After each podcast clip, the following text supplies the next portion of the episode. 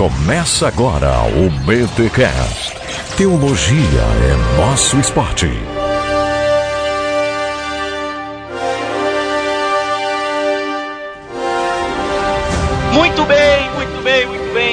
Mais um BTcast, o de número 157. Aqui é o Mac e só confie em um judeu se tiver escrito e for de um apóstolo. Olha isso! Vamos lá, olha aí. E eu sou Alexandre Melhoranza e na plenitude dos tempos vale até falsificar João. Ó, Pô, eu sou o Thiago Titilo e que vocês se lembrem, é o cachorro que balança o rabo, não o rabo que balança o cachorro.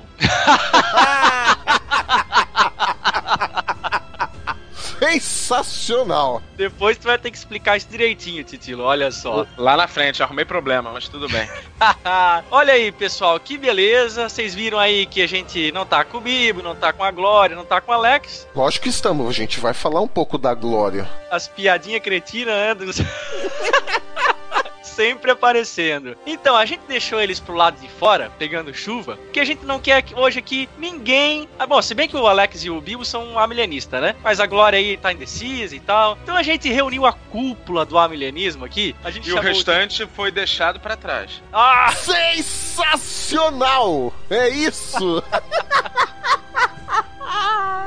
E a gente tomou conta do BTcast hoje pra falar não necessariamente de amilianismo. Você que é pré-amilianista que já tá ouvindo aí, lá vem o pessoal falar de amilianismo mais uma vez. Já vou desligar, já vou passar pro próximo. Não, gente, escuta que vai ser bem legal porque a gente tem um tema aqui interessantíssimo pra abordar sobre escatologia. A gente vai falar aqui hoje sobre a questão não só do milênio, mas da esperança escatológica nos pais da igreja. O que, que eles pensavam naquela época, né? E a gente vai bater um papo bem legal sobre essa questão histórica, mas antes vamos para os recados paroquiais.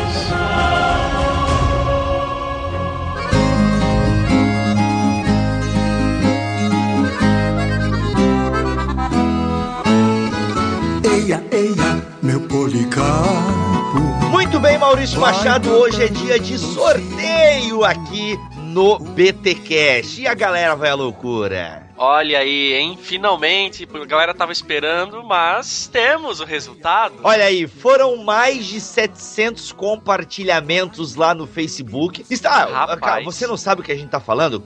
Como assim você não sabe? É a promoção Fé Reformada. A gente gravou aquele BTcast excelente com o Leandro Lima, falando sobre calvinismo e cultura, a expansão do calvinismo. E lá falamos também do, do Instituto Reformado de São Paulo. E aí a gente fez uma promoção de compartilhamentos no Facebook e foram mais de 700. E depois de algum trabalhinho, de algum trampinho, temos aqui os dois sortudos que levarão pra casa aí. O que levarão pra casa nada?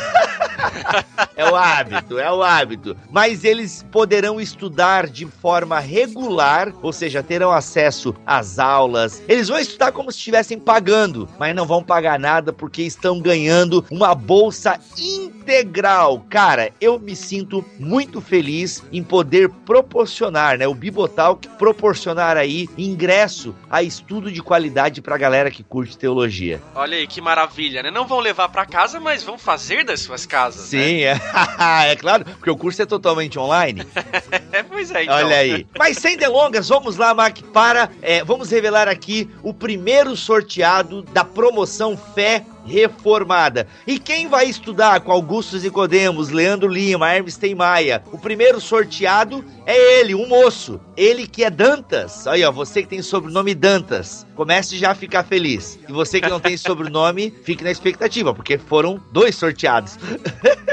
Quem vai levar pra casa é Denis Mendes Dantas, olha aí! Tô aqui no perfilzinho dele do Facebook. Ó, inclusive, eu acho que ele é calvinista, Mike, porque olha, deu sorte. Ó, esse Denis aí já apareceu pelo menos umas duas vezes aqui na leitura de e-mails, tá? Olha aí, o cara curte o negócio, então. Aqui, ó, só lhe deu glória. Isso é coisa de calvinista. Isso é coisa de calvinista. cara que põe em capa no Facebook só lhe deu glória. Tá aqui, ó, tá com a namorada, ou é esposa, esposa, olha aí. O cara tá. É, agora que ganhou aí, só glorifica, glorifica, irmão. Só glorifica. Só glorifica. Então, o primeiro vencedor aí é Denis Mendes Dantas. Denis, você sabe quem é você, então daqui a pouco a gente dá a instrução do que você tem que fazer. E Mac, quem é a segunda pessoa que vai levar para casa.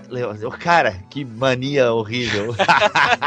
quem é a segunda pessoa que vai estudar de casa? Isso, justamente. Ou no seu tablet, enquanto está no seu. É, porque assim, uma coisa legal, Mac, não sei se você já fez isso, mas aí você num café, como é que é? Num cyber café, aí você vai lá, liga o seu notebook ou o seu tablet, toma um cafezinho e paga de intelectual num cyber café. Então assim, quem vai poder fazer isso, Mac? Quem é a outra pessoa? Esse pessoal vai poder ir no cyber café. O que, que tu tá fazendo aí? Eu estou estudando no Instituto Reformado. Nossa, ostentação teológica, isso é o nome. É, a gente falou no podcast lá de Calvinismo que, ó, crente ostentação não pode. É. e aí? Mas olha só, quem ganhou o segundo, ou melhor, a segunda. Olha aí, temos uma moça. A segunda ganhadora foi. Miriam Trajano. Olha aí, deixa eu entrar aqui no Facebook dela. Ó, oh, Miriam aqui. Ó, ela curte Brother Bíblia Arte. Ela é, deve ser casada. Deixa eu ver. É casada com Robson Caetano. Ela curte várias coisas. Ela é bem ativa aqui. Ela compartilha bastante. Ela compartilha a pegadinha do SBT? Não, não é a pegadinha do SBT. Aqui, ó, muita. Ó, oh, compartilha coisa do Bibotalk. Já gostei, já gostei. Compartilha até o Mac. Olha aí, ela não tem um filtro muito bom, né? Gente, muito bom. Então, tá aí. Miriam Trajano e Denis Mendes Dantas ganharam a bolsa integral do curso totalmente online de teologia do Instituto Reformado de São Paulo. Gente, o que, que vocês precisam fazer? Mandem para podcast@bibotalk.com o nome completo de vocês, telefone e e-mail. Se quiserem, já se cadastrem no curso como aluno regular, que vocês não precisarão pagar, né, a oferta mínima ali que é de 50 Dilmas, beleza? Parabéns então, teologia é o nosso esporte. E Mac, foi mais uma promoção aí aqui no Bibotal. Tá, mas tu tá esperançoso que a Dilma vai ficar no poder então. Por quê? falou 50 Dilmas. Ah, pode crer, cara. Não, é Temers agora, né? É Temers. Não Temers, não Temers, não, não Temers. Lembra do Dia do Trono? Meu Deus do céu. Ai, ai, ai. Tá bom, então, 50 Temers. Bem, vamos então a mais um episódio escatológico, Mac. Como é que tá esse episódio aí? Tô ansioso. Olha, além de estar tá escatológico, tá histórico o negócio ah, aqui, é, tá? Véio? Mais um episódio de escatologia emblemático que a gente fez aqui. E o pessoal vai curtir, o pessoal vai gostar, o pessoal vai ficar de mimimi. Mas os comentários estão aí e participe aí, né, pessoal, dos comentários que tá bem legal. Eia, eia,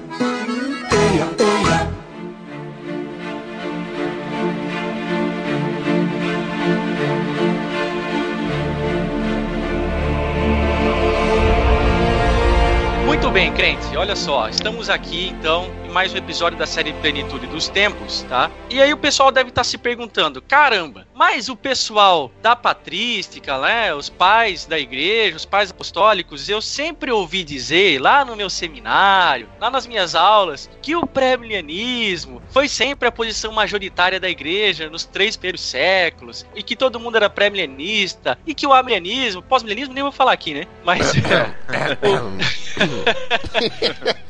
e que o amilenismo veio bem depois, não existia nenhum tipo de esperança milenar simbólica ou coisa do tipo antes, né? E, enfim, a gente veio aqui meio para contestar um pouco isso. Não, a gente não quer dizer aqui que, ao contrário, que só existia milenista e não existia pré-milenista. Não, claro que não. Uh, o que a gente veio falar aqui é que algo parecido com o que a gente conhece hoje como amilenismo ou seja, já vou adiantar um pouco aqui, uma inversão escatológica pós-história, diferente um pré-milenismo, né, que é uma inversão escatológica na história, já vinha acontecendo e já estava na boca de pais da igreja e até pais apostólicos muito proeminentes. Então, por isso a gente chamou aqui o Titilo e o Milho para conversar um pouco a respeito disso, tá? Antes de a gente começar, o nosso, até a gente vai deixar aqui linkado o Titilo disponibilizou o artigo dele que foi base para esse episódio. E eu queria, Titilo, que tu falasse um pouco o porquê desse artigo, como é que tu chegou nele, como é que foi o desenvolvimento dele, se ele é só esse PDF ou ele é um pouco maior, é só um resumo, ou se tu pretende ampliar esse tema depois. Fala um pouquinho das tuas pesquisas com relação a esse tema. Então, Mac, Milho, os ouvintes do BTcast, ao final da minha especialização em teologia, eu já vinha pesquisando alguma coisa sobre escatologia, principalmente dentro da, da apocalíptica judaica da época do pensamento já formado no judaísmo do Segundo Templo e a sua influência sobre a escatologia cristã primitiva. E eu sempre li teólogos conceituadíssimos falando isso que você disse, Mac, que é, o milenarismo era a forma de expectativa escatológica dominante nos primeiros séculos, nos dois primeiros séculos da igreja. Autores como Henry Chessen, Millard Erickson, Norman Geisler, o Dr. Russell Shedd, que faz até uma afirmação categórica não falando de o milenarismo como sendo a expectativa escatológica dominante, mas como a única expectativa escatológica nos primórdios da igreja. Você vai mexer com gente graúda, então, é isso? É, esse é, é isso, é um,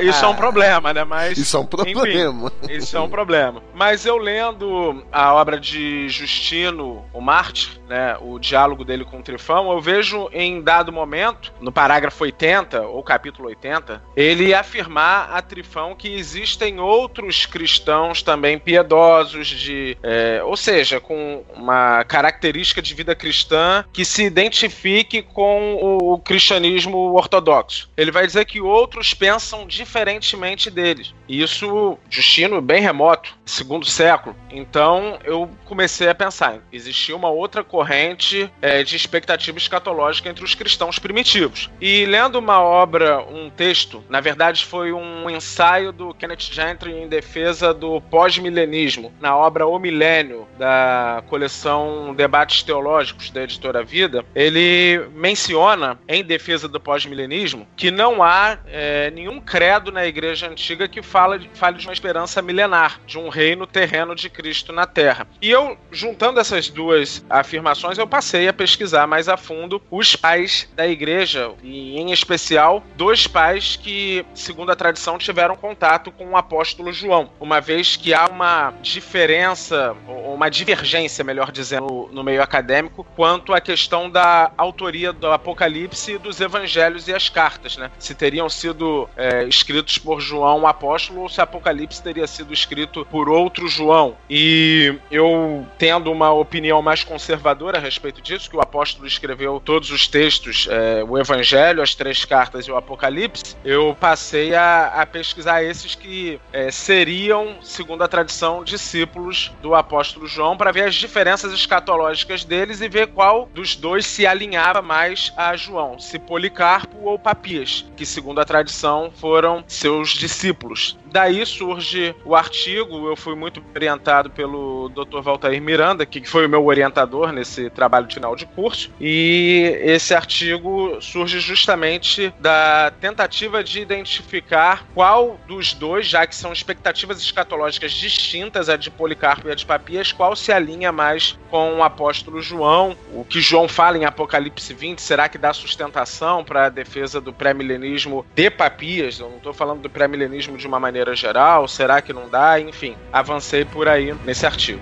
Pergunte ao Policarpo sobre ele. O senhor não escreve nada próprio? Bem, mas copio, principalmente de meu mentor, João. Então a ideia seria pegar, em tese, dois pais da igreja que conviveram com João, em teoria, com o apóstolo João, e ver qual dos dois a interpretação desses dois pais da igreja em relação aos escritos de João no Apocalipse. É isso. É, em relação aos escritos de João, de maneira Ah, em geral. geral. Em geral. Perfeito. Agora, há uma, uma questão se o Apocalipse diverge escatologicamente do Evangelho. Por exemplo, se Apocalipse 20 Ok. contraria a perspectiva escatológica é, de João 5, por exemplo. Tá. E aí a gente investigando esses dois ah, pais da igreja que tiveram contato com João, como foi a interpretação deles de João, visto que eles são possivelmente seus discípulos. É, É, não digo a interpretação deles de João, porque eles não fazem uma análise dos textos de João, mas a possível influência de João sobre o pensamento escatológico deles, uma vez que foi mestre deles. Perfeito. É claro que eu chego à conclusão que um dos dois aí é, não foi um discípulo do apóstolo João. Isso a gente, caminhando mais à frente, vai demonstrar. No máximo, se foi, ele ainda teve outras influências, o que acabou fazendo com que a sua visão pudesse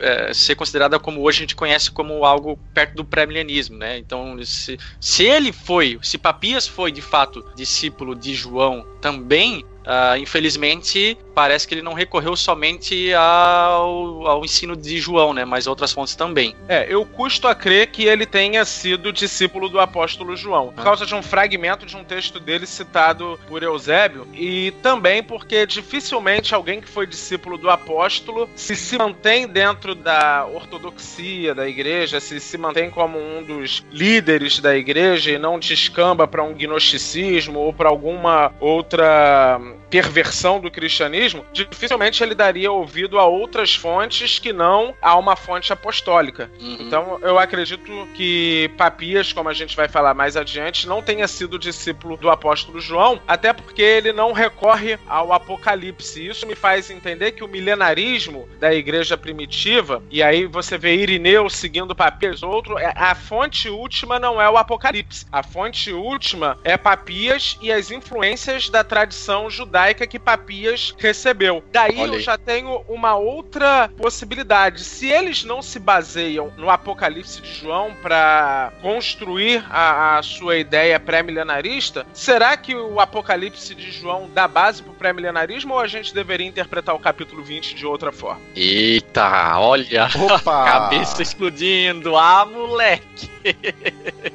ah, muito bom, gente. Mas olha só, então tá, a gente tá falando aqui de Policarpo e Papias, né? Que são os dois caras aí principais que a gente vai uh, recorrer aqui. Vamos falar um pouquinho sobre eles, então. Quem que são essas duas figuras que a gente tá analisando aqui? Quem é Policarpo? Quem é Papias? Policarpo aí, para quem conhece um pouquinho de história da igreja, sabe que ele é mega famoso famoso, entre aspas, né, pelo seu martírio. Martírio mega dramático e tal, apesar de ter sido no final da vida já, ele viveu bastante tempo, segundo a tradição, mas foi martirizado e tudo mais. Mas quem são esses caras, né? O que, que eles faziam? Quem eles eram? Na verdade, assim, a gente não tem muitos elementos especificamente de Policarpo falando, para depois falar de Papias. Não tem muitos elementos para falar acerca da pessoa de Policarpo antes das atividades dele como pastor, como líder da igreja de Esmirna, e uma igreja que a gente percebe pelo Apocalipse, é, no capítulo 2, ali a partir do verso 8, é uma igreja que não recebe nenhuma repreensão de Jesus naquelas cartas enviadas às sete igrejas da Ásia, o que dá conta de ser uma, uma igreja exemplar. E Policarpo, ele é o líder desta igreja exemplar, igreja, inclusive, que recebeu uma saudação muito elogiosa de Inácio, que era bispo de Antioquia.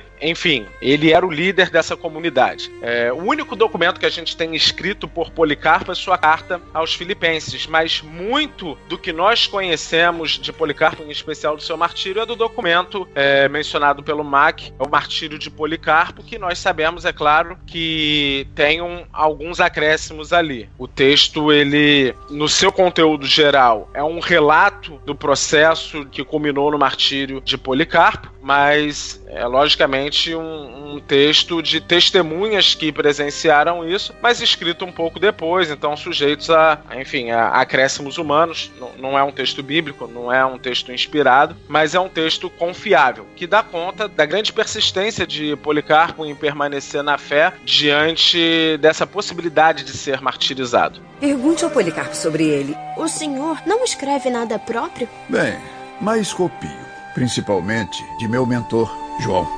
Ele, enfim, por não negar ao Senhor Jesus Cristo, ele diz que o serviu por 86 anos e que não iria rejeitar, não iria blasfemar o Senhor que o salvou. Então ele entrega a, a sua vida como mártir da fé cristã e a igreja passa a, a celebrá-lo como um dos seus grandes heróis. Sendo que a figura de Policarpo ela é extremamente importante por causa da sua ligação com o apóstolo João. Nós podemos ver isso em especial nos textos de Irineu. É, Irineu vai vai dizer que foi discípulo de Policarpo, que teve contato com Policarpo, e Policarpo, nas suas memórias, menciona o que ele teria ouvido dos apóstolos e do próprio João. Então a gente pode dizer que, segundo o testemunho de Irineu, Policarpo teve contato com mais apóstolos do que o apóstolo João, mas ele especificamente foi discípulo de João. E isso coloca ele como uma importante figura de transição entre o período apostólico e o período seguinte, porque ele era como se fosse uma voz apostólica viva, e por isso a importância dele na igreja primitiva. Essa relação, ela é registrada não somente por Irineu, mas por Eusébio, e é uma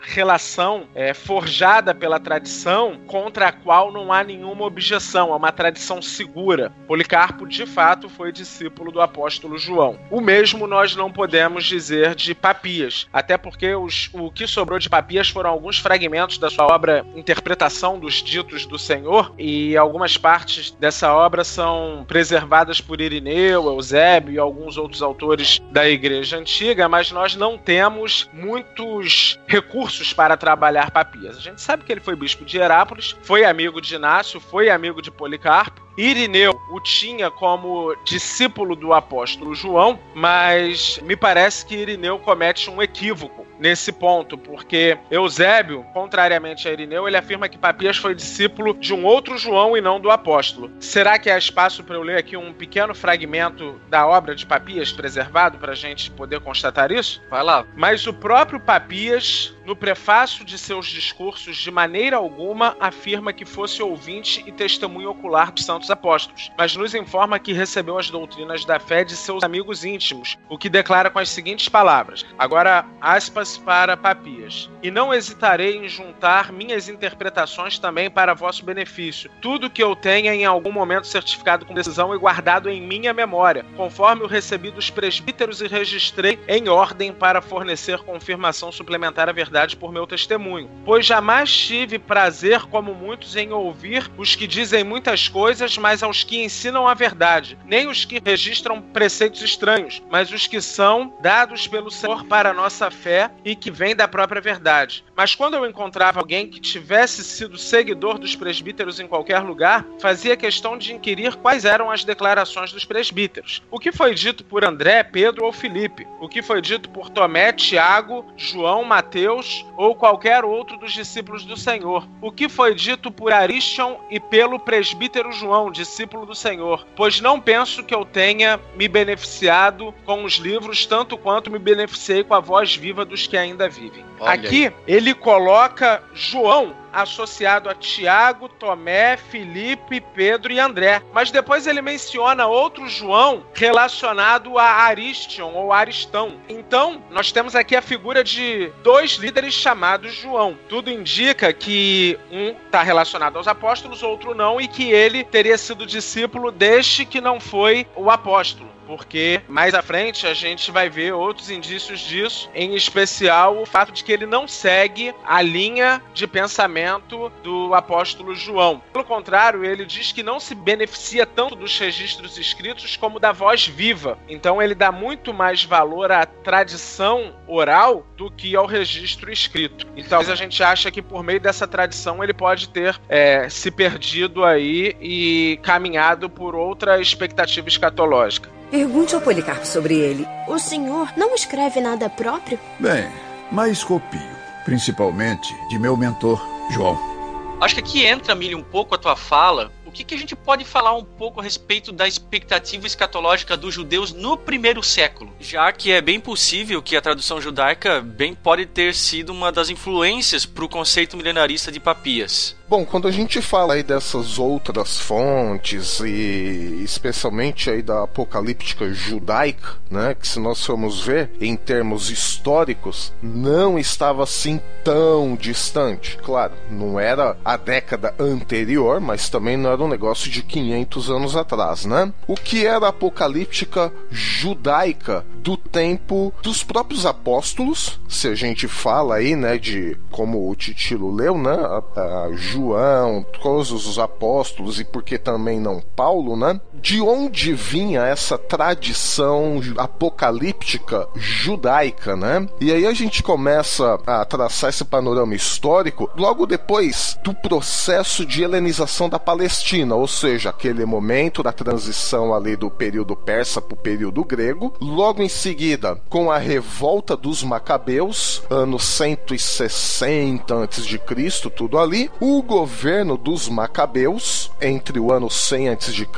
até o ano 60, 70, 60, a gente fala também um pouquinho do que a gente já tem abordado em outros BTcasts, né? Dos sectários de Qumran e finalmente abordando aí a parte do domínio romano a partir do ano 63 a.C., quando o general Pompeu ah, resolveu invadir a Palestina. Então nós estamos falando aí de um período de 300 e alguma coisa antes de Cristo até o ano 60 e pouco antes de Cristo também. E nessa época a Palestina, como nós vimos, foi invadida por sucessivos povos, né, querendo tomar aquela região, e os judeus precisavam dar uma resposta do porquê eles estavam sofrendo tanto, do porquê tantas invasões, qual era o plano de Deus, qual era o propósito de Deus em tudo isso. Então surge a apocalíptica, né, para explicar o porquê da grande perseguição e do sofrimento. Então, em linhas gerais, você tinha a briga, né, quando vai eh, entre facções de judeus, onde vão surgir depois é, saduceus, fariseus, o pessoal de Qumran, né? E a literatura apocalíptica desta época, qual é o grande mote? O mundo está vivendo um clima de total distância de Deus. E Deus tem os seus escolhidos que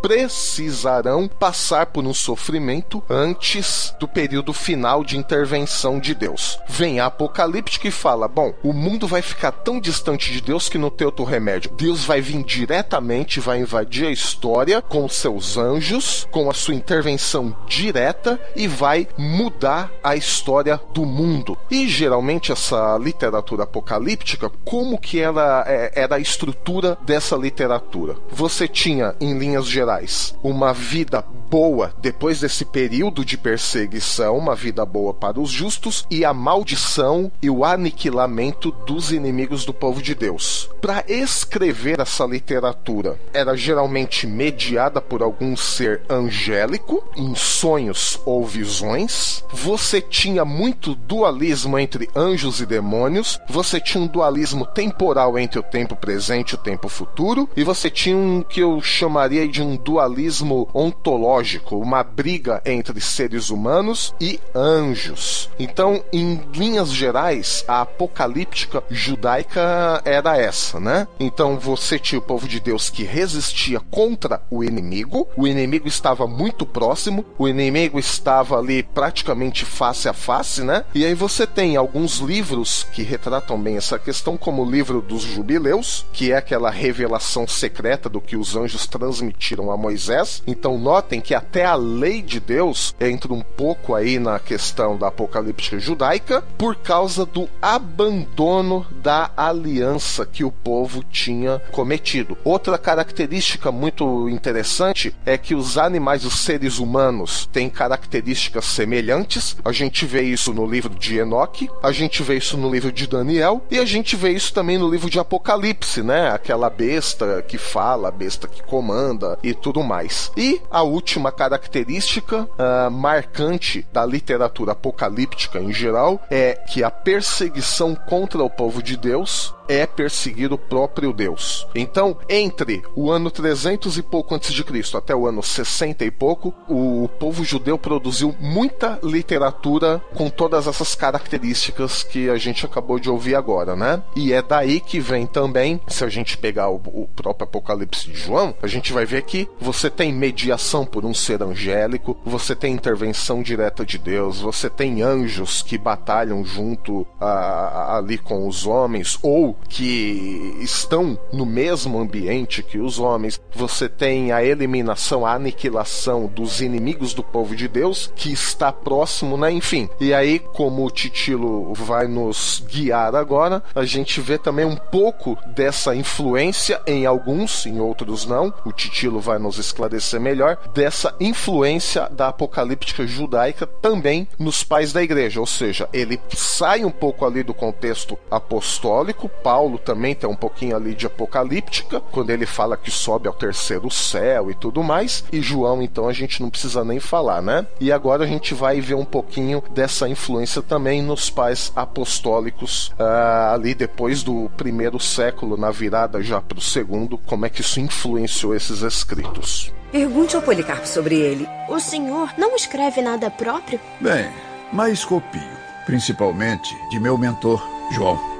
É interessante a gente destacar que os pais apostólicos, especificamente os pais apostólicos, eles não estão preocupados em construir um sistema teológico. Isso vai acontecer mais à frente. A igreja vai ter de lidar com problemas internos e nesse momento de expurgo de crenças pervertidas dentro da fé cristã, há uma necessidade de reflexão teológica. Isso vai culminar aí nos grandes concílios e na definição dos pontos basilares da ortodoxia cristã. O próprio Mas... contexto de perseguição, né, nos primeiros séculos também não permitiam que isso acontecesse, né, Titilo? Justamente, a, a questão não são os problemas internos. Esse primeiro problema são os ataques externos. Então, nesse primeiro momento, a igreja está sofrendo ataques. Ela não tem tempo de pensar em qualquer eventual problema que surja, exceto quando o apóstolo escreve combatendo é, um gnosticismo cristão no meio e tal, ou o próprio é, Inácio de Antioquia, que foi outro pai apostólico, ele dá a entender nas suas cartas que ele tem em mente a questão do docetismo, que é filho do gnosticismo, mas não é uma elaboração de uma teologia, é uma defesa contra uma determinada crença. Agora, esse momento dos pais apostólicos é um momento de ataque externo, é um momento de defesa. E como que os cristãos se defendiam? Não se defendiam elaborando esquemas teológicos, eles se defendiam exortando uns aos outros a manter uma vida pura, uma vida de santidade, porque Cristo já estava às portas. Cristo estava para voltar. Então, embora não desenvolvessem um sistema teológico que tocasse na escatologia, eles tinham uma expectativa escatológica de que Cristo voltaria naquele momento e daria um fim à história, ou iniciaria um período milenar. É, isso a gente já vai caminhar para esse ponto. Mas a expectativa era de um fim, de um fim daquele sofrimento, então havia uma exortação à santidade para que ninguém fosse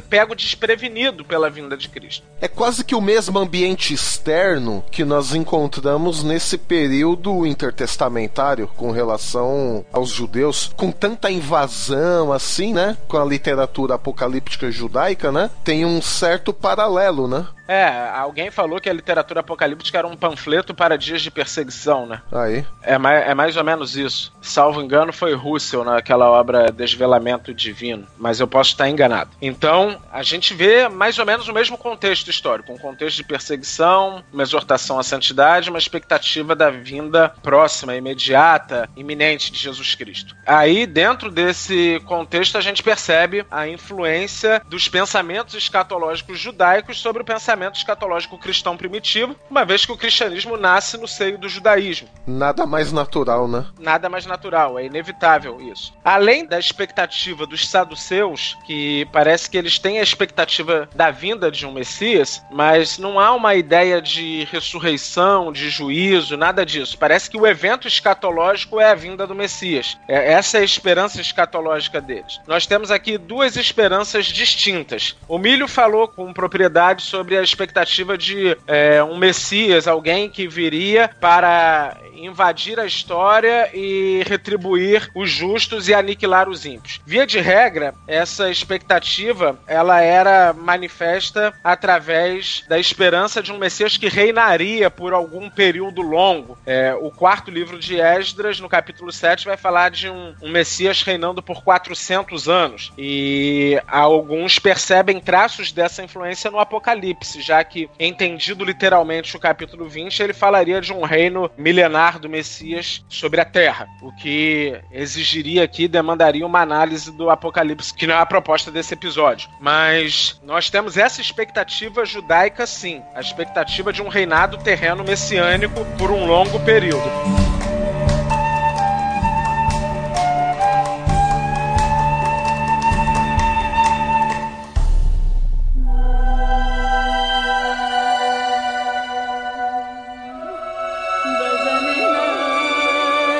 Temos uma outra expectativa, que nós podemos encontrá-la no próprio livro do profeta Daniel, né, no capítulo 12, onde há um tempo de angústia que termina com a salvação de todo aquele cujo nome está escrito no livro, é, a ressurreição escatológica de uns para a vida eterna e outros para a vergonha e o desprezo eterno. Nós não vemos nenhum interlúdio entre uma e outra ressurreição, nenhum reino terreno sendo afirmado, senão a própria consumação escatológica. E o capítulo 3 vai falar dos fiéis reluzindo como fulgor no céu, aqueles que conduzem a justiça serão como as estrelas para todo sempre. Parece que há uma expectativa aqui da retribuição dos justos e da imediata condenação dos ímpios. E essa expectativa ela é compartilhada por Jesus. Nós procuramos em vão no sermão escatológico de Jesus, em Mateus 24 e 25, se Jesus é quem reinará neste milênio terreno, ele seria a pessoa mais apropriada para falar desse seu reino. Nós procuramos em vão no sermão escatológico de Jesus essa expectativa. Pelo contrário, quando ele fala do grande julgamento, da separação das ovelhas de um lado, dos bodes do outro, ele vai dizer que é, os justos vão herdar o reino que foi preparado para eles desde antes da fundação do mundo, e os ímpios irão para o castigo e para o tormento eterno. Não há nenhum espaço para um reinado terreno de Jesus. E até mesmo o apóstolo Paulo, influenciado por essa é, segunda expectativa escatológica judaica que eu falei, não a primeira, que muitos associam, e eu acho até que posso dizer de maneira bem lógica, ao Apocalipse, a ideia de um reino terreno, embora eu não interprete o Apocalipse assim, eu entendo que é muito lógico você associar um reino terreno de uma expectativa judaica ao Apocalipse, que literalmente pode ser entendido assim. Mas o apóstolo Paulo, por exemplo, em 1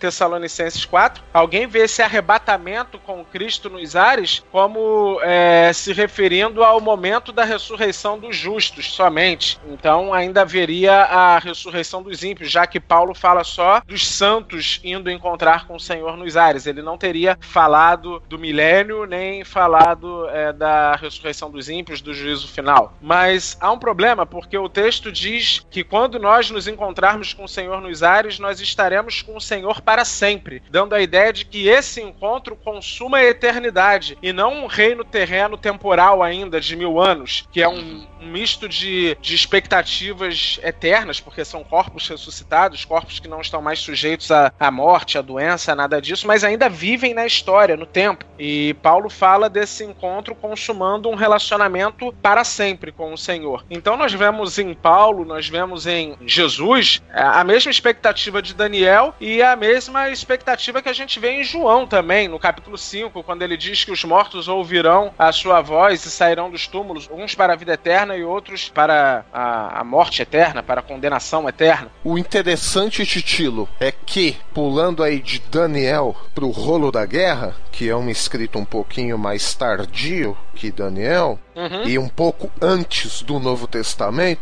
ele também é um dos únicos escritos de Qumran, e aí a gente está falando aí arredondando ano 100 antes de Cristo, que logo após a guerra final, você já tem a inauguração dessa nova era. Não existe essa coisa intermediária. Então terminou a guerra, você tem os inimigos de Deus caídos e aqueles que pertencem ao exército de Deus já entrando na eternidade. Claro, não como ressurreição e tudo mais, mas já tem. Depois da guerra começa. Interessante. É claro, é, nós não seríamos honestos se nós não mencionássemos que existem diversos outros textos além do que eu mencionei do quarto livro de Esdras que dão base para um, um um interlúdio terreno, um reino, um governo intermediário. O livro primeiro de Enoch, capítulo 91, vai mencionar isso. O segundo livro de Baruch vai mencionar, tanto no capítulo 29 como nos capítulos 40 e 72, até o capítulo 74. Então, existiam estas duas expectativas e estas duas expectativas, elas vão ser influenciadoras do pensamento cristão primitivo. Elas entram na expectativa escatológica cristã primitiva. Pergunte ao Policarpo sobre ele. O senhor não escreve nada próprio?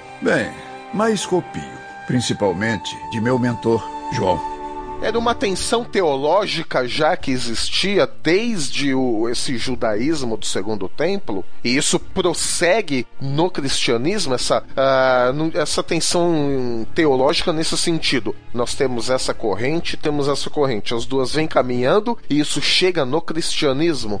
Sim, eu, eu imagino que sim. Perfeito. E, e, eu imagino também que essa ideia de um reinado terreno do Messias é própria da apocalíptica judaica, porque há, há o, o, o, desejo de ser vindicado, né? E se nós sofremos na história, nós devemos reinar na história, nós devemos ser vindicados na história, não somente na pós-história. Antes da eternidade, né? É, então, é aí por isso que eu, eu lembrei, né? Porque a minha tese de, de mestrado foi sobre o rolo da guerra. Uhum. Uhum. E a gente não tem esse interlúdio histórico antes da eternidade. Acabou a guerra, já é a eternidade, não tem essa antessala, né? Por isso que eu perguntei dessa tensão teológica entre esses dois grupos de pensamentos e que prossegue até o cristianismo. Justamente. Perfeito, perfeito. Mas aqui também, os judeus, eles não lidam muito bem com a espiritualização de todas aquelas promessas feitas para a nação de Israel e depois parece que não conseguem lidar com o fato de que Deus não está tratando mais, depois que Cristo consuma a sua obra, com uma nação étnica. Ele vai tratar com a igreja com um corpo espiritual. E é natural, então, que todas aquelas promessas passam a ser espiritualizadas, né? Aquilo que foi dito a respeito de Israel no Antigo Testamento, agora é aplicado à igreja no Novo Testamento. Eu ouvi aqui um episódio fantástico do Leandro Lima falando sobre o, o, o Apocalipse, né? Uhum. E o, recebi aqui de presente de vocês o Apocalipse agora. É, Aliás, é... é só, desculpa te cortar, é o episódio 127 sobre o sermão escatológico de Jesus com Leandro Lima. Não sei se é esse, tem outros episódios com Leandro também, mas como você falou agora há pouco sobre o sermão escatológico, né? Fica aí para quem quiser também escutar, que tá muito legal. Um episódio fantástico, mas quando você fala dessa questão étnica do judeu não saber muito bem lidar com essa questão de ter perdido o privilégio, eu entendo que o Apocalipse trata muito disso. É uma outra leitura do Apocalipse. Mas é, se nós entendermos que o Apocalipse ele foi a última chamada de Deus para o povo de Israel, talvez a última possibilidade de arrependimento antes da queda de Jerusalém, e aí a gente teria uma outra datação e uma outra leitura do Apocalipse, o que acontece ali é o divórcio de Deus, é, é a profecia do divórcio de Deus com a nação de Israel, porque ela rejeitou o seu Messias e como prevê a lei mosaica no caso de adultério, e aí seria um adultério espiritual por não ter aceito o seu noivo, Israel foi sofreu a penalidade de morte com a, a vinda dos romanos no ano 70, né, na, na guerra judaico-romana, e nós vemos no capítulo 19 Deus constituindo novas núpcias, uma vez que ele foi vítima de adultério, ele pôde consumar novas núpcias, e novas núpcias agora não com Israel étnico, mas com o novo Israel, a igreja constituída de judeus e de gentios. É interessante notar também que, embora os próprios discípulos também pensassem assim num primeiro momento, mas depois, no decorrer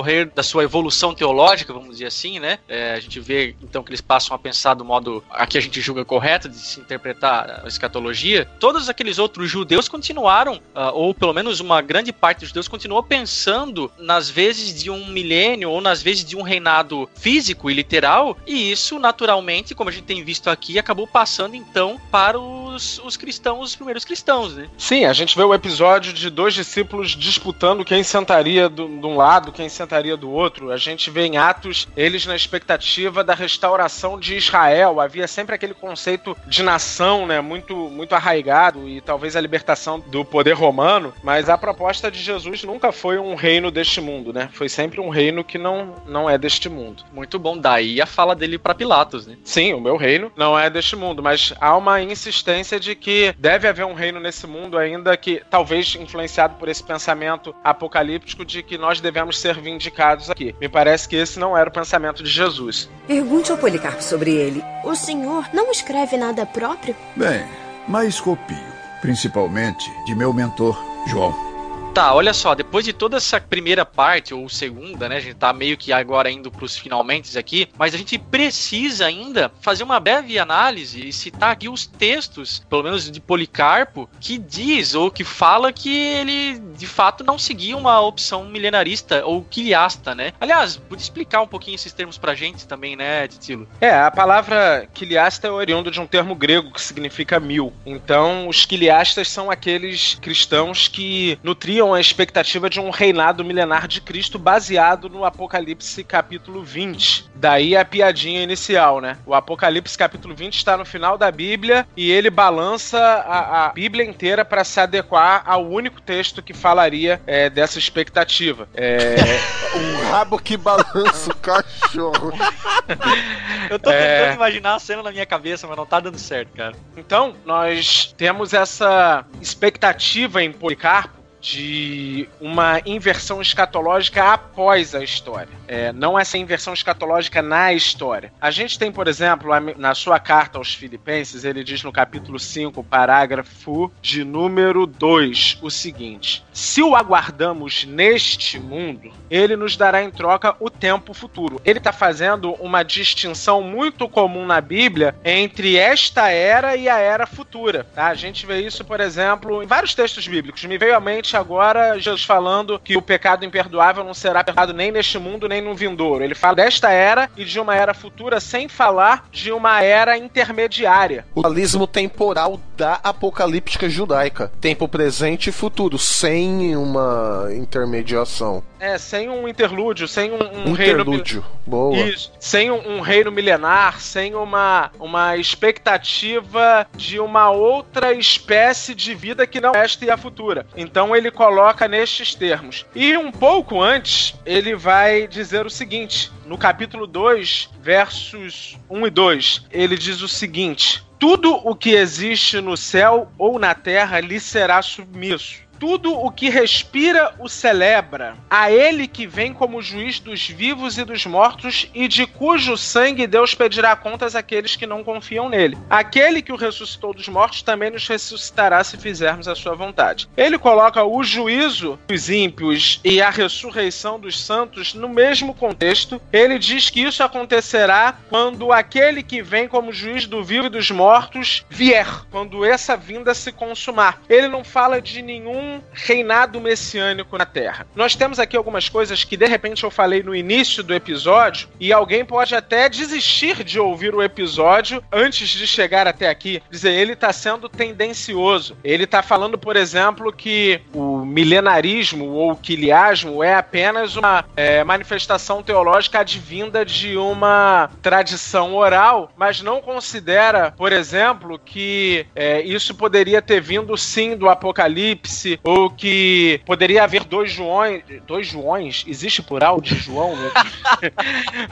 dois Joões. Dois Joões, né? Um o apóstolo, talvez, quem escreveu o quarto evangelho, embora não há uma, uma certeza sobre isso. Isso é um, um dado que eu creio por causa da tradição e, enfim, existe evidências disso, mas não, não há provas disso. Que um João teria sido o autor do evangelho e outro João, o que escreveu o Apocalipse, teria sido mestre de Papias. E que Papias não teria absorvido apenas uma tradição oral, mas teria seguido seu mestre que escreveu o Apocalipse. Mas é interessante que Papias não menciona na sua defesa do Apocalipse nada, pelo menos dos fragmentos que nós temos, nada de Apocalipse 20. São ditos do Senhor, parábolas de Jesus, que ele diz que Jesus falou aos seus discípulos, não foi registrado na Bíblia, e a partir dali é, ele extrai a sua crença milenarista. Então, não sei se ele teria sido discípulo desse outro João. Até porque eu acredito que o mesmo João que escreveu o Evangelho e as cartas escreveu também o Apocalipse. Então alguém pode perguntar por que tão diferente as expectativas escatológicas numa escatologia realizada no quarto Evangelho e nós temos é, uma expectativa é, milenar. E eu digo uma escatologia realizada e uma escatologia futura. Essa tensão do já e do ainda não, com a ideia de que é, no quarto Evangelho a consumação, a vinda do Messias é, vem para esta intervenção escatológica no final da história, enquanto no Apocalipse seria no meio da história, é, introduzindo um reino milenar. Eu não vejo essa distinção. Eu consigo interpretar o Apocalipse sem enxergar essa distinção. Mas de qualquer forma, alguém pode questionar o seguinte: Policarpo pode ter sido discípulo do autor do quarto evangelho, reverberou essa expectativa, mas ele não teve acesso ao Apocalipse. Então, essa é a posição até do orientador. Ele diz que existia de fato correntes não milenaristas ou alguma corrente não milenarista no cristianismo, mas eram correntes que ou não conheciam o Apocalipse ou conheciam e rejeitavam o Apocalipse como texto canônico. Então, por isso adotavam uma ideia de intervenção escatológica no final da história. Não conheciam o texto de Apocalipse ou se conheciam, não viam esse texto como canônico. E esse seria o caso de Policarpo, por exemplo. Policarpo ou entendia que o Apocalipse não era canônico, ou não, nem conhecia o Apocalipse. Sendo que algumas questões podem ser levantadas quanto a essa perspectiva. A primeira delas é, para mim, seria difícil de acreditar que o bispo da igreja de Esmirna, no segundo século, início do segundo século, não tivesse conhecimento do Apocalipse, uma vez que a igreja de Esmirna foi uma das destinatárias do Apocalipse. Ó. Oh. A comunidade deveria conhecer o Apocalipse, e logo o seu bispo deveria conhecer também. Pergunte ao Policarpo sobre ele.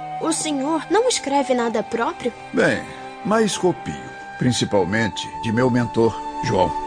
A segunda questão que poderia ser colocada, eles conheciam o Apocalipse, mas não tinham como livro canônico. Por isso o bispo de Esmina não defendeu uma intervenção escatológica na história, mas na pós-história, porque eles reconheciam o Evangelho de João ou outros textos que defendiam essa perspectiva escatológica, eles defendiam a canonicidade desses textos, mas não a canonicidade é, do Apocalipse. E aí entra um argumento pressuposto. Eu, Tiago, entendo que Apocalipse foi escrito pelo mesmo autor das três cartas de João João e do Evangelho de João. Nós sabemos, porque Policarpo cita 1 João, nós sabemos que ele conhecia 1 João. É, ele cita no, no seu texto, na sua carta aos Filipenses, ele vai dizer o seguinte, no capítulo 7, verso 1. Quem não confessa que Jesus Cristo veio na carne antes Cristo? Isso é uma menção de 1 João. Isso é uma menção do capítulo 4 de 1 João, os versos 2 e 3. Então ele conhecia 1 João. Ele era discípulo de João. Nós cremos que João, é uma crença majoritária que João escreveu o evangelho, o evangelho antes das cartas. Então, quando ele tem acesso a João, ele tem acesso ao evangelho de João. Tanto o Carson como o F.F. Bruce e outros vão entender que o conhecimento de 1 João pressupõe o conhecimento do quarto evangelho. Então, nós temos aqui Policarpo conhecendo o Apocalipse de João, porque ele é bispo de uma igreja destinatária, conhecendo as cartas de João e conhecendo tudo nós chamamos de textos joaninos. E se ele conhece esses textos e nós entendemos que o autor, é, e eu parto aqui de uma visão conservadora, não necessariamente os ouvintes é, ou, ou, mesmo o Mac ou o Milho precisam concordar, mas eu parto do ponto de vista que o autor do Evangelho de João é o autor das cartas e o autor do Apocalipse. Ah, tamo junto então. Não, eu só tô balançando a cabeça aqui, cara. É. Então fechamos. Se João é o autor de todos esses textos e Policarpo conhece o Apocalipse de João, sendo ele discípulo de João, ele sabe que quem escreveu o Apocalipse foi o seu mestre, que escreveu também o quarto evangelho. Isso me faz crer que ele conhecia o Apocalipse, ele reconhecia a canonicidade do Apocalipse, porque foi escrito nada mais nada menos que pelo apóstolo João, mas não fazia a leitura do Apocalipse, capítulo 20, como intervenção escatológica na história. Isso para mim é extremamente significativo vindo de um discípulo do apóstolo João. Que além de ter lido o material de João, deve ter conversado deve ter discutido, deve ter tido aulas, deve, né, enfim. Justamente. E por isso eu escolhi para fazer a análise com Papias alguém que fosse discípulo de João, né? Alguém que tivesse pelo menos essa bagagem toda por detrás para a gente ver qual é a fonte mais segura para nós seguirmos o pensamento do apóstolo João. Eu vejo Policarpo como sendo uma fonte primitiva segura. Papias, eu já mencionei aqui, eu não vejo ele como uma fonte segura, primeiro, porque nós temos poucas coisas dele preservadas. Segundo, porque os historiadores batem cabeça e, e não concordam com muitas coisas a respeito dele. Terceiro, porque a visão milenarista de Papias não se fundamenta nem no Apocalipse, para eu poder dizer, pelo menos, que Papias derivou a sua crença de um texto da Escritura. Nós temos aqui uma, um, um fragmento de Papias que diz o seguinte: Virão dias em que crescerão videiras com 10 mil cepas, e sobre cada cepa 10 mil ramos, sobre cada ramo 10 mil rebentos, sobre cada rebento 10 mil cachos, em cada cacho 10 mil grãos, e de cada grão esmagado se farão 25 metretas de vinho. E quando algum dos santos for apanhar um cacho, outro cacho lhe dirá: Eu sou melhor, apanha-me e bendize o Senhor por mim. Da mesma forma, um grão de trigo produzirá 10 mil espigas, cada espiga terá 10 mil grãos, e cada grão produzirá 25 libras de farinha pura. Também os outros frutos, sementes e ervas terão abundância igual, conforme a sua natureza, e todos os animais se servirão deste alimento, que receberão da terra, viverão em paz e harmonia entre si e estarão completamente submetidos aos homens. Eu pergunto de onde ele tira esse trecho. O Justo Gonzalez, no livro Uma História do Pensamento Cristão, volume 1, ele diz assim sobre esse texto de Papias: Em alguns casos, o quiliasmismo de Papias ultrapassa as fronteiras entre o poético e o ridículo quando ele diz este texto que você acabou de falar. Nossa. Palavras de Justo Gonzalez. É, mas vocês não acham que o Papias, então, poderia muito bem ter inventado a seita do Santo Daime? Não, aí já, já pegou pesado, né? Não, porque pra ele ter escrito isso aí, só um chazinho de ayahuasca, né? Oh, meu Deus. é, a, a, gente percebe de fato muita coisa estranha na, na, teologia de Papias. Inclusive, eu não tô achando aqui a referência. Enquanto tô falando com vocês, eu tô folheando livro pra lá, livro pra cá, vocês não têm noção da loucura. Mas eu não tô achando é, o texto que parece que Judas interpela Jesus para dizer como isso seria possível acontecer. E aí parece que Jesus dá uma resposta a ele, tipo assim, sabe aquela justa patada que alguém merece receber? Foi, foi, foi, mais ou menos isso. Agora eu não tô achando a referência, infelizmente. Mas tem algo, algo assim. Então os textos todos são ditos de Jesus que nós não temos. Alguns historiadores pensam que isso tem alguma relação com o tal do documento Q, com as logias de, de papias e tal, é, de Jesus, mas nós não temos esse documento, não temos nada disso. E nós vemos que o milenarismo de Papias não é fundamentado no Apocalipse, é fundamentado numa tradição. Ponto. Essa tradição existe, essa tradição é forte. De onde ela deriva? Talvez do próprio Apocalipse? Não sei. Mas com certeza, muita influência judaica aí nessa perspectiva. Ah, aqui no teu artigo, você diz aqui: o contexto da passagem faz referência a um dito apócrifo de Jesus em resposta a Judas, o traidor. Uhum. Ao perguntar como poderia criar frutos tão abundantes, abre aspas, o Senhor respondeu: Vê-los-ão os que viverão naquele tempo. Fecha aspas. Justamente. Era essa a, a referência que eu estava procurando aqui. Então nós vemos assim que ele alista dois Joões, um é, relacionado ao corpo de apóstolos e outro relacionado a uma outra liderança de presbíteros, como Aristão. Então é muito mais possível que ele tenha sido discípulo desse presbítero do que tenha sido discípulo do apóstolo João, uma vez que o seu pensamento não é fundamentado em nenhum dos escritos do apóstolo. Pergunte ao Policarpo sobre ele. O senhor não escreve nada próprio? Bem, mas copio, principalmente de meu mentor, João.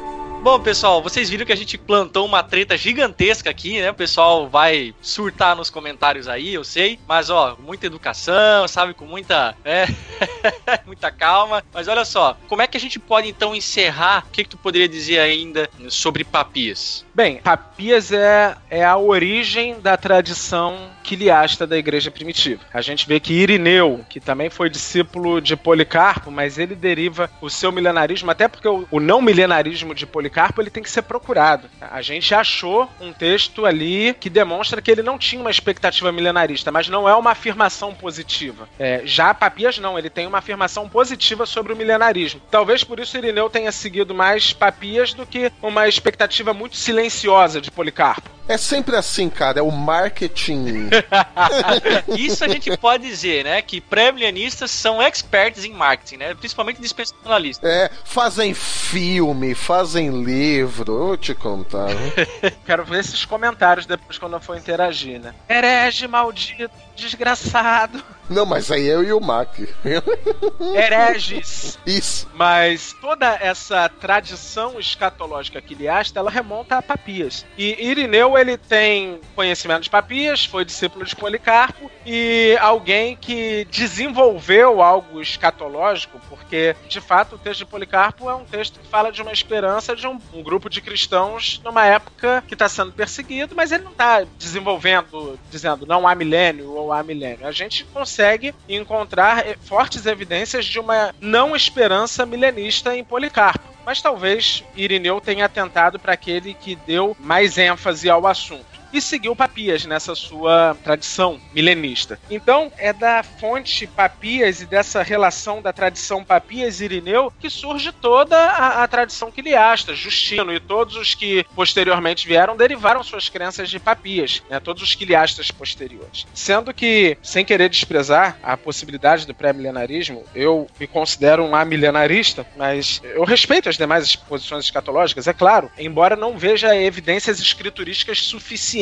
mas entendo que uma leitura do Apocalipse por si só poderia me levar a essa conclusão, sim. Se o Apocalipse fosse o único registro bíblico e não existissem outros textos tão claros quanto essas questões, eu possivelmente teria interpretado ele literalmente, mas conhecendo as implicações de um gênero apocalíptico, é, a linguagem toda figurada, característica desse gênero, simbólica, é, misturado com profecias e outras questões ali, eu entendo que devo interpretá-lo de outro jeito. Contudo, nós vemos que essa tradição não remonta remonta ao Apocalipse. Ela depois busca apoio em Apocalipse, mas ela não remonta ao Apocalipse. Ela remonta a Papias e a uma tradição é, judaica que influenciou alguns cristãos primitivos. Com isso eu quero dizer o quê? Que a fonte mais segura para a escatologia patrística mais primitiva, nessa comparação entre Policarpo e Papias, para mim é Policarpo. Eu entendo que Policarpo é verdadeiramente discípulo do apóstolo João. Ele não recorre a tradições judaicas que foram rejeitadas pelos cristãos posteriormente. Então nós temos aqui, ele não está montando uma, um pensamento teológico baseado numa tradição sem fazer uso dos textos bíblicos, até porque ele não está tratando especificamente de escatologia nessa questão, mas é, nós vemos o texto dele reverberando escatologia. Mas quando eu comparo os dois, eu vejo que Policarpo é uma figura mais confiável para se seguir do que a tradição que surge a partir de Papias. E aí, né, terminando aqui, só para citar alguns nomes, embora a gente tenha aí nomes como Papias, Justino, Tertuliano, Comodiano, Vitorino de Petal, Irineu, Lactâncio, grandes nomes aí uh, da patrística e que refletem aquilo que a gente conhece hoje como pré-milenismo, né, ou, ou, eram quiliastas ou milenaristas, nós temos também, pessoal, gente muito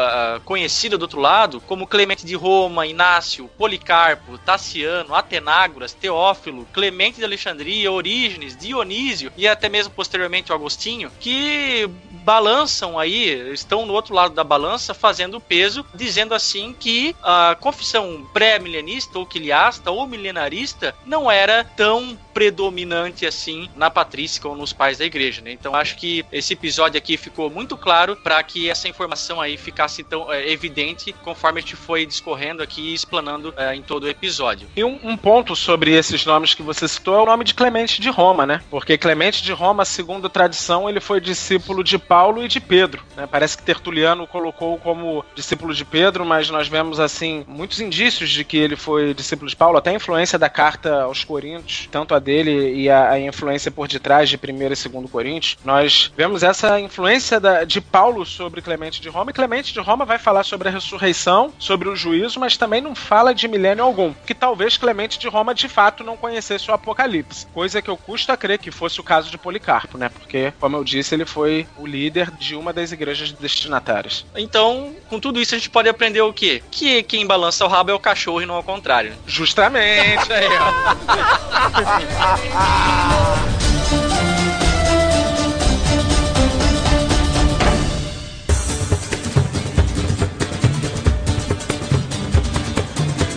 Muito bem, pessoal, vamos nos despedindo aqui. Estamos então nos comentários, tá? Movimente-se por lá, fale sobre as suas impressões desse episódio, ó, que ficou fantástico. Mais um pra conta da série Plenitude dos Tempos. Lembrando pros pré-milenistas chorões que em breve aí, tá? A gente vai estar tá falando com um pré-milenista, a gente vai chamar um cara aí bem legal pra falar. Então não fica chorando, não fica de mimimi. A gente vai fazer isso, beleza? Então, ó, eu vou colocar também aqui o artigo do Titilo aqui na postagem desse BTcast para você baixar, tá? E então eu vou ficando por aqui. Eu sou o Mac e teologia é o nosso esporte. Aqui é Thiago Titilo e obrigado a todos pela audiência. E eu sou Alexandre Melhoranza e isto é o que diz o Senhor de toda a plenitude, de todo o tempo, do começo e do fim. Está feito. Eu sou o Alfa e o Ômega, o princípio e o fim. A quem tiver sede darei de beber gratuitamente da fonte da água da vida, e ao vencedor herdará tudo isto. Eu serei seu Deus, e ele será o meu filho, e esta é a nossa esperança escatológica, a reunião eterna daqueles que foram salvos e remidos pelo nosso Senhor Jesus. Amém. Amém. Amém. Se não se retratar, irá para a Inquisição. Eu recebi uma carta. Você renega o que escreveu? Você vai se retratar ou não?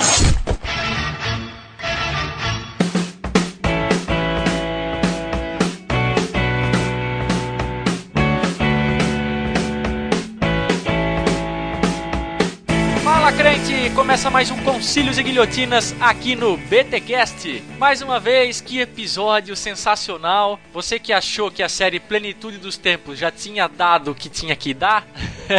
não, crente, não. Olha aí, a gente sempre vem com uma novidade. Esse assunto aí foi muito bom para desmistificar aquele pensamento de que só existia um pensamento majoritário a respeito do milênio nos pais da igreja. E não, a gente viu aí que não é bem assim. Então, deixa suas impressões aí nos comentários, beleza? E não esquece, não esquece, conforme a gente já aqui levantou a bola, teremos um BTcast, muito provavelmente já gravado quando esse aqui, o de número 157, for ao ar, sobre pré-milenismo. Sim, gravamos com um pré-milenista e vocês não perdem por esperar, beleza? Mas vamos aos e-mails de hoje. O que temos aqui, o primeiro deles é o Antônio Elton Silva Bezerra. Ele diz aqui: uh, A paz de Cristo a toda a equipe do Bibotalk. Sou obreiro da Assembleia de Deus em Brasília. Sempre tive muito interesse em teologia. Por um acaso, achei o podcast de vocês em uma publicação do Augusto Nicodemos. Ele está falando aqui do episódio 144 sobre os dons espirituais. Tenho acompanhado o trabalho de vocês há alguns meses e me surpreendi com um ótimo conteúdo que vocês apresentam e posso dizer que tenho tido várias hemorragias nasais. Agradeço a Deus pelo ministério de vocês e pretendo me tornar em breve um mantenedor. Que beleza! Mais um aí, que massa, que massa, Antônio. No mais, oro ao nosso Deus para que continue inspirando a todos nesse ministério maravilhoso que Deus deu a vocês. Valeu, Antônio!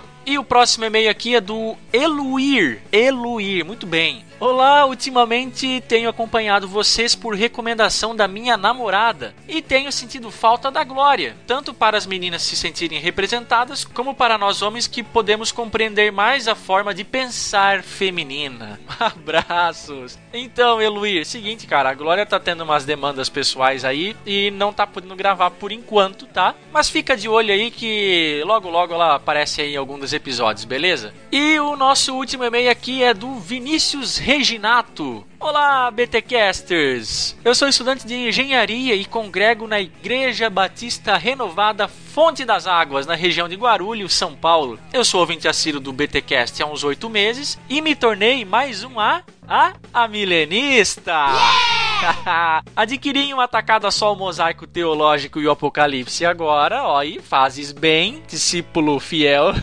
e até agora não havia escrito a vocês, mas sempre tento passar à frente para os meus amigos o conhecimento e ótimo conteúdo teológico que aprendo diariamente no percurso de casa, caramba, que falta fazer uma vírgula, para a faculdade, aliado a algumas hemorragias nasais. Graças a vocês, estou pensando seriamente em, após minha graduação em engenharia, ingressar no mundo acadêmico da teologia. Glória a Deus pela vida de vocês e vida longa ao BTcast. Valeu, Vinícius. Valeu também aos demais ouvintes que mandaram seus e-mails. Nós aqui do Bibotalk ficamos muito agradecidos pela colaboração de todos vocês e da interação que vocês aí ouvintes proporcionam para nós. É muito legal essa troca de informação e esse reconhecimento do nosso trabalho, gente. Continue mandando seus e-mails. Não esqueça, você também pode mandar o seu áudio, o seu efeito BTcast, aquele áudiozinho de mais ou menos 1 minuto e 30 segundos, tá? Sem edição, com uma qualidade de áudio razoável, beleza? Sem muito ruído no fundo. E além disso, mande também as suas impressões, as suas críticas, sugestões, quer contar algum testemunho, enfim, mande para podcast@bibotalk.com.